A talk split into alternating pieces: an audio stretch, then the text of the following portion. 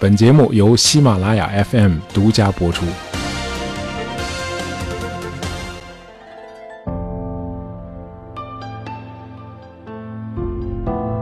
传奇故事有一种魔力啊，它能让读者对故事的发生地产生强烈的向往啊，都想去实地看一眼。呃，日本著名作家井上靖创作的《敦煌》就是个典型的例子。这部小说于1988年拍成了电影啊，引发了全球又一轮敦煌热尤其是在日本啊，大量的日本旅游者怀揣着这本传奇小说来到莫高窟啊，一探究竟。呃，比如走到莫高窟的第十七窟时啊，不少游客就会问导游：“这是小说里那个男主人公赵兴德藏宝的地方吗？”足见这部传奇小说影响之大。呃，井上靖这部小说情节跌宕起伏啊，说的是北宋年间一个年轻的读书人叫赵行德。呃，他进京参加进士考试啊，结果因为太疲劳了，在考场外他睡着了，结果错过了考试。那么下次科考得等到三年以后了。可是这个赵行德呢，没有回到家乡，而是阴差阳错的来到了西夏国。呃，在那里他对西夏的文字和佛教产生了兴趣，他还参加了西夏的军队，并多次卷入战争。呃，这中间呢还有一段凄美的爱情故事啊，那我就不剧透了。那么后来这个赵行德呢和长官一道起兵造反啊，反抗西夏王李元昊的残暴统治。那么这个起义部队最后退守到了沙州啊，就是现在这个敦煌所在地。那么到这个时候呢，这个起义军已经大势已去啊，再坚持下去也没什么希望了。呃，赵兴德注意到，这个李元昊的部队所到之处都会把攻下来的要塞一把大火付之一炬。那为了保护寺庙里的佛经、字画和其他的文献，赵兴德就组织了一些僧人，把五万多册经卷、文献和绘画带到了鸣沙山上千佛洞中的一个洞窟里。哎，就是现在敦煌莫高窟的第十七窟，啊，也是今天那个著名的藏经洞啊。这个洞现在是敦煌旅游的一大卖点。那么在洞口封上之前，这个赵兴德还把自己抄译的一卷经卷一道也放了进去。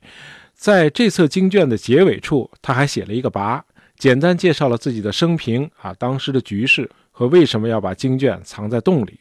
呃，有趣的是，这个作家井上靖在小说的最后没有再交代赵行德的归宿啊，他是城破之后战死了，还是成功的突围了？嗯，是不是隐名埋姓啊？一边抄写佛经，一边伤感的回忆那位为他死去的异族女孩啊，以此来度过余生啊？这些他都没有讲。井上靖这种写法非常的狡猾啊，让人觉得这个赵兴德似乎是真有其人，他的那些传奇经历也并非虚构啊。反正我读到小说这部分的时候啊，就是这感觉。呃，小说的最后一章虽然没有告诉我们赵兴德的下落，却讲了一个关于藏经洞的真实的故事。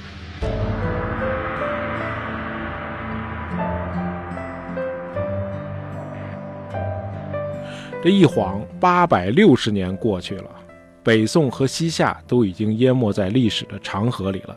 世界进入了一八九七年啊，快到二十世纪了。一个叫王元禄的道士来到了敦煌莫高窟啊。这个时候的莫高窟已经破败不堪了。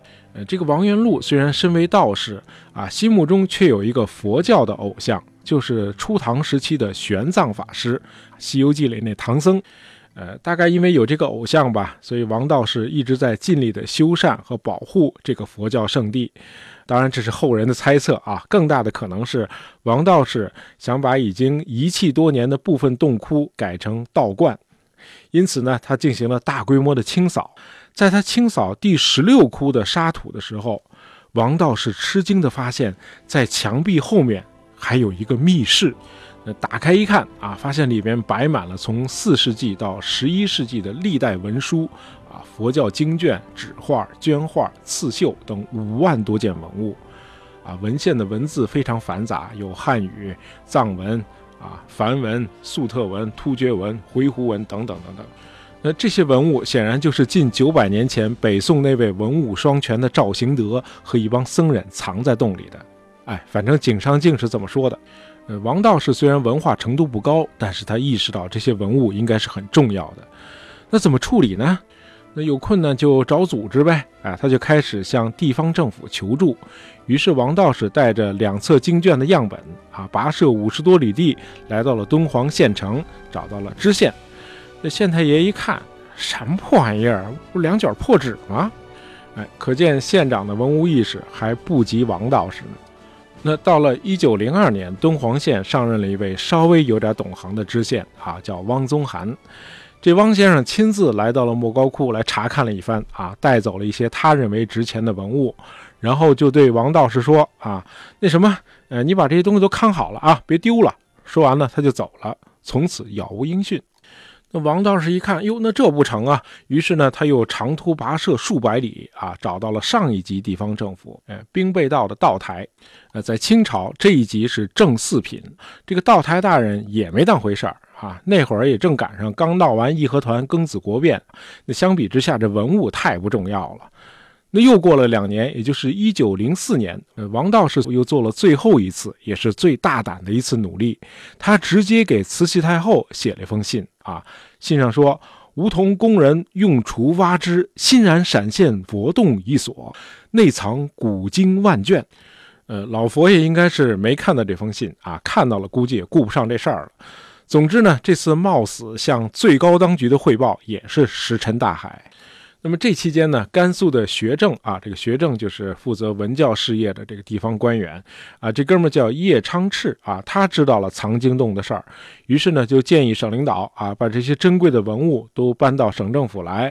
结果一算呢，说这个运费要五千到六千两白银，太贵了，啊，那就算了吧，就继续存放在洞里吧。于是呢，下了个指令，叫妥加保管，不得外流。领导就是领导啊，他能预见到文物有可能会外流。果然，三年之后，一个英国人来到了敦煌啊，他叫斯坦因。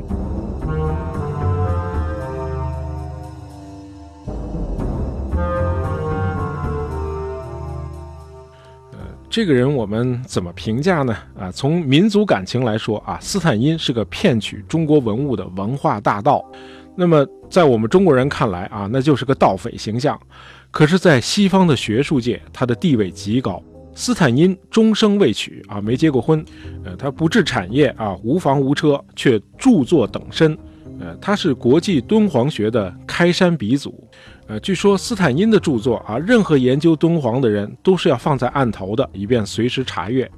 呃，一九零七年，斯坦因第一次来到莫高窟时。呃，王道士已经守候着藏经洞度过了七个春秋了。在这七年中，除了官员拿走了部分经卷之外，啊，王道士对藏经洞看守得很紧，很少有文物散失。呃，斯坦因这次是慕名而来啊，他一定要进藏经洞看看。呃，想了很多办法去接近这个王道士，可是王道士就是避而不见，啊，弄得这斯坦因也是束手无策。后来呢，他通过侧面了解到王道士对唐朝的玄奘非常崇拜，于是呢就把自己装扮成玄奘的外国信徒。他对王道士说：“啊，我是个外国的和尚，啊，我是在重走唐僧路啊，沿着当年玄奘西天取经的路一路走来的啊，路上也是历经千难万险啊。这后半句倒是实情啊。斯坦因数次中亚之行都是险象环生的。”哎，看见这个王道士已经听得入神了，斯坦因赶紧趁热打铁说：“我这次来呢，就是寻找玄奘法师遗留下来的佛教经典，拿回去研究，然后写成书，让全世界都知道这位伟大的玄奘法师。”这斯坦因这么聊，确实起到了预期的效果啊！王道士被这位外国和尚的执着和敬业感动了，于是斯坦因只用区区两百两白银，就从王道士手里。买走了古籍二十四箱，另外还有五箱绘画和丝织品，啊，这个口子就算打开了。一年之后，法国探险家伯希和也来到了敦煌，用五百两白银买走了藏经洞里六千多册写本、印本、经卷和佛画。接着，日本、俄国和美国人也纷纷来到敦煌。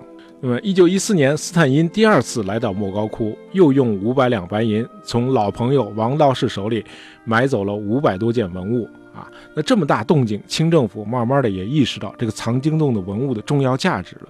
于是，一九一零年就下令啊，把剩余的经卷全部运到北京来保存。结果没想到，各地的地方官不但不保护押送，还想尽办法将文物窃为己有啊！在运送的途中，几乎每到一处都会失窃一部分。那么这些文物就都散失在民间了啊！那当然就不可能被珍藏在博物馆了。不过话说回来啊，中国当时也没有现代意义的博物馆。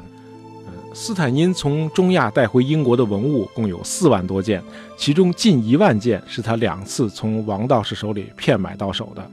啊，一部分佛教经卷啊存放在大英图书馆，另一部分经卷、绢画和刺绣珍藏在大英博物馆。呃，大英博物馆的中国馆在三十三号展厅。呃，三十三号展厅的外走廊尽头就是那个著名的斯坦因密室。呃，斯坦因带回英国的最珍贵，同时也是最脆弱易损的文物，都存放在这间二十多平方米的房间里。呃，据伦敦大学敦煌学专家罗德里克·威特菲尔德教授介绍，这个斯坦因密室的温度和湿度都是恒定的啊。除了温度和湿度，那么古代典籍和绢画，比如唐代的那个佛教绘画，对光也是很敏感的。而博物馆的普通文物陈列都是需要光环境的，因此斯坦因密室只对研究丝绸之路的学者开放，啊，普通观众是不让进的，啊，可能正因为如此，啊，这个房间被翻译成斯坦因密室，啊，其实原文叫 Stein Room，啊，没有密字儿。那么这里陈设的每一件文物都有斯坦因记录下来的遗址编号啊，留有重要的原生地址的信息。呃，因此这些文物连同斯坦因的著作和笔记啊，就成了当代敦煌学研究不可替代的原始材料。那为什么要研究敦煌呢？啊，为什么会有这样一门学科呢？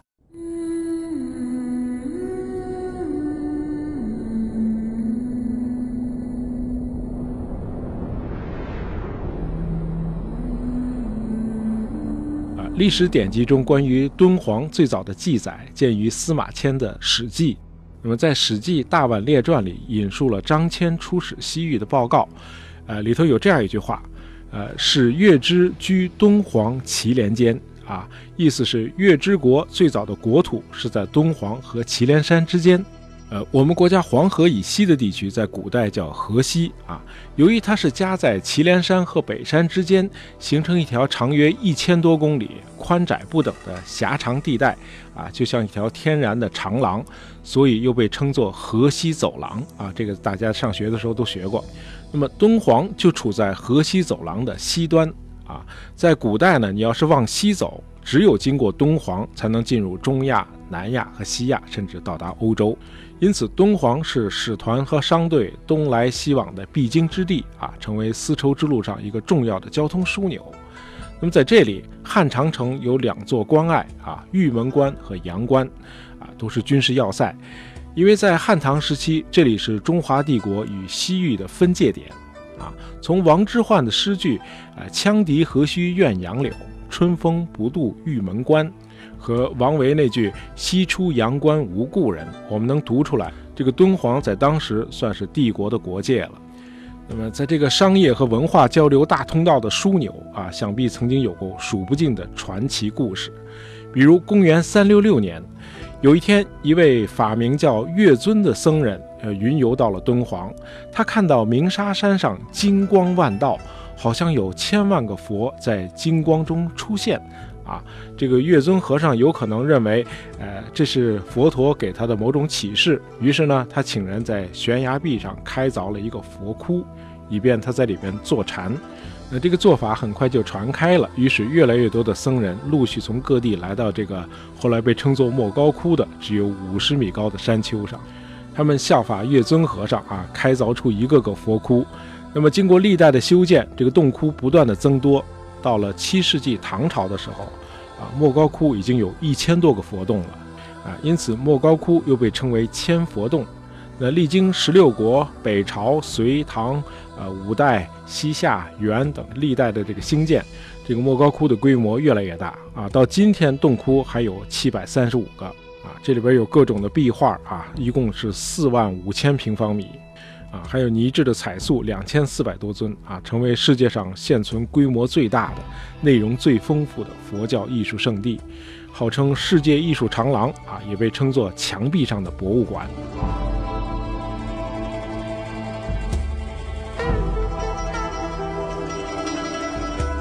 那么等到二十世纪初藏经洞被发现后呃一个专门研究藏经洞典籍和敦煌艺术的学科敦煌学就诞生了。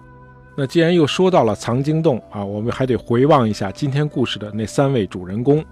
呃，赵行德显然是日本作家井上靖杜撰的人物，没有证据表明这个人物是有历史原型的。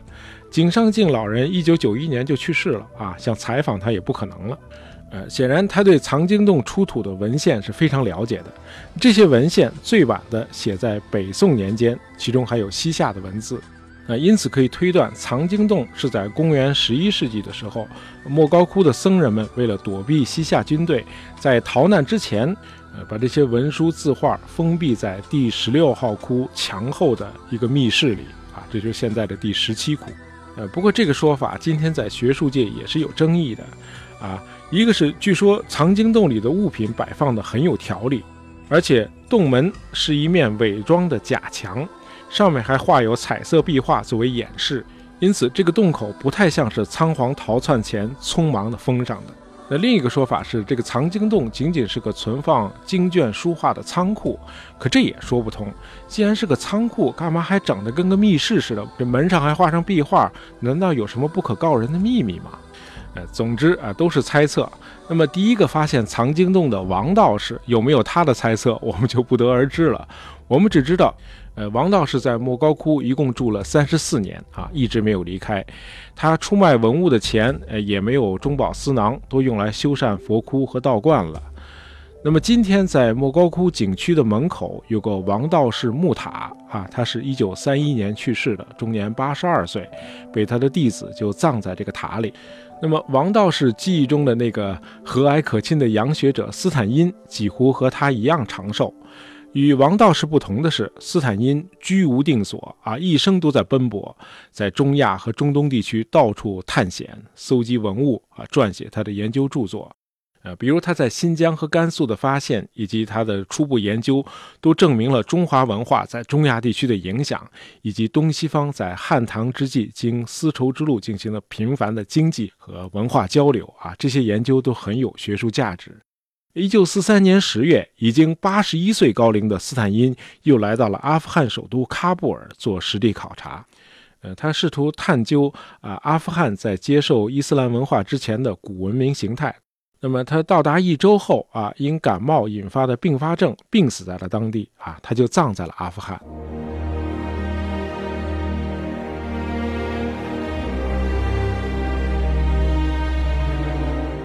一九七零年，联合国教科文组织颁布了关于禁止和防止非法进出口文化财产和非法转让其所有权的公约，呃，其中第十三条规定。本公约缔约国应保证使非法出口的文化财产尽早归还给合法所有者。啊，显然这条规定可以支持中国追索流失到海外的文物。那么目前呢，大英博物馆已经完成了所有展品和收藏品的数字化，显然也是受到了来自文物原属国越来越大的压力。那么今年早些时候，大英图书馆的 Susan Whitfield。在接受采访的时候说：“啊，我们和中国有非常密切的工作关系。关于归还斯坦因的收藏，目前还没有提到议事日程上来。啊，就在今年的二月二十八日，在美国印第安纳波利斯的一家博物馆举行了一场中国流失文物艺术品返还交接仪式。呃，这次美方返还的中国文物有三百六十一件，呃，时间跨度从新石器时代到清代。”据说本次返还的文物来自一位和斯坦因颇为相似的私人收藏家，啊，这个人叫 Doctor Miller 啊。这三百六十一件文物是这位学者在世界各地通过合法和非法手段获取的数万多件文物中的一部分。好，今天的节目就到这儿啊。本期节目是由我们的听友幺八二七七五七 mhpq 点播的啊，希望你喜欢。呃，喜欢大爷杂货铺的朋友，不要忘了订阅我们的专辑。当然，也希望你能够在朋友圈里推荐一下我们的节目。感谢大家收听，咱们下期再见。